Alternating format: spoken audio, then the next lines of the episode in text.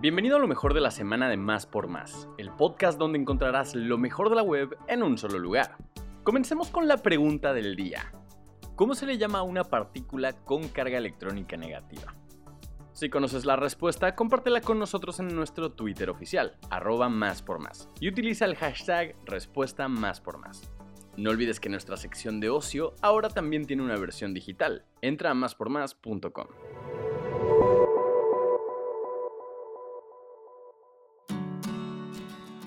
aprueban vacaciones de 12 días en el Senado y ahora faltan los diputados.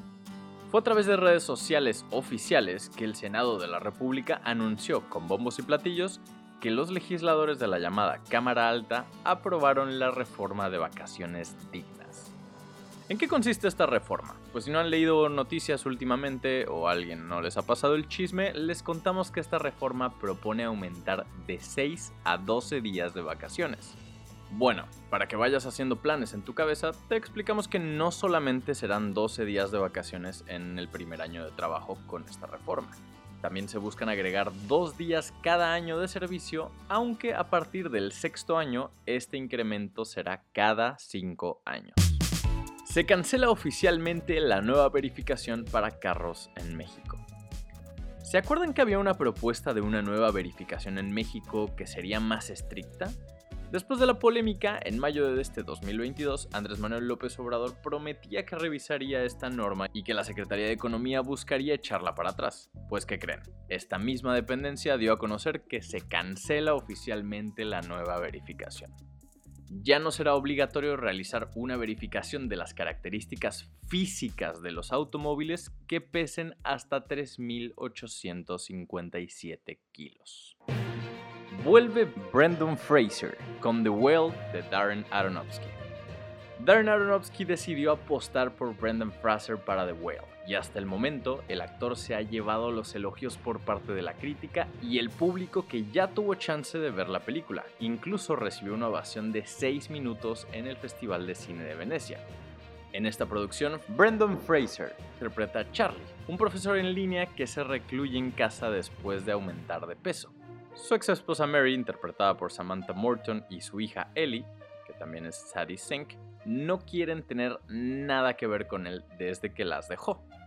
Este hombre está prácticamente solo en el mundo y únicamente tiene contacto con un misionero y una enfermera que lo cuida y le ruega que vaya al hospital, pues es posible que solo le quede una semana de vida. Así que como verán, la trama es sumamente impactante. The Whale llegó a los cines en Estados Unidos el pasado 9 de noviembre, aunque todavía no hay fecha oficial de estreno en México. Bit cierra operaciones en México. No más viajes en Tesla. A través de un correo oficial avisaron que todo se trató de una decisión estratégica. Aunque no se platica mucho de su historia, Bit era una empresa de origen griego y su centro de operaciones se encuentra en Atenas. Sin embargo, en sus poco más de 10 años de historia, habían crecido la compañía hasta llevarla a Latinoamérica, pero en este 2022 cerrarán sus operaciones en este lado del charco. En este breve correo, además de despedirse, les avisaron a los usuarios que sus servicios de taxi dejaron de funcionar desde el 9 de noviembre de 2022. No tires las flores, llévalas al acopio de Cempasúchil en CDMX. Si aún tienes las flores que ocupaste para el altar o para tu casa y no sabes qué hacer con ellas, llévalas al acopio de Cempasúchil en la Ciudad de México. Se trata de una iniciativa del Faro Tláhuac en el que se busca rescatar las propiedades de estas plantas para generar composta e insecticidas. Toma nota porque tienes hasta el miércoles 30 de noviembre para llevar las plantitas. El horario de atención es de martes a sábado, de 11 a 14 horas. El Faro Tláhuac se ubica en Avenida La Turba sin número Miguel Hidalgo, Tláhuac. El Brilla Fest llega al Valle de México con mucho resplandor navideño. Si no tienes chance de lanzarte al Brilla Fest en Atlesco, Puebla, no te preocupes porque hay una edición del festival en el Parque Naucali. El nombre de este evento es Brilla, una Navidad en el bosque, y como su nombre lo dice, está lleno de luces que hacen que el lugar brille. Es como transportarse a un mundo de fantasía donde toda la familia puede vivir momentos para el recuerdo. El Festival de Luces ya se encuentra abierto y cerrará hasta el 1 de enero de 2023, así que tienes mucha chance de ir.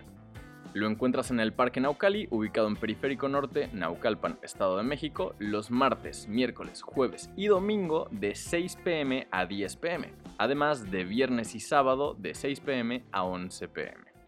Los precios van desde los 200 pesos hasta los 700 en modalidad VIP.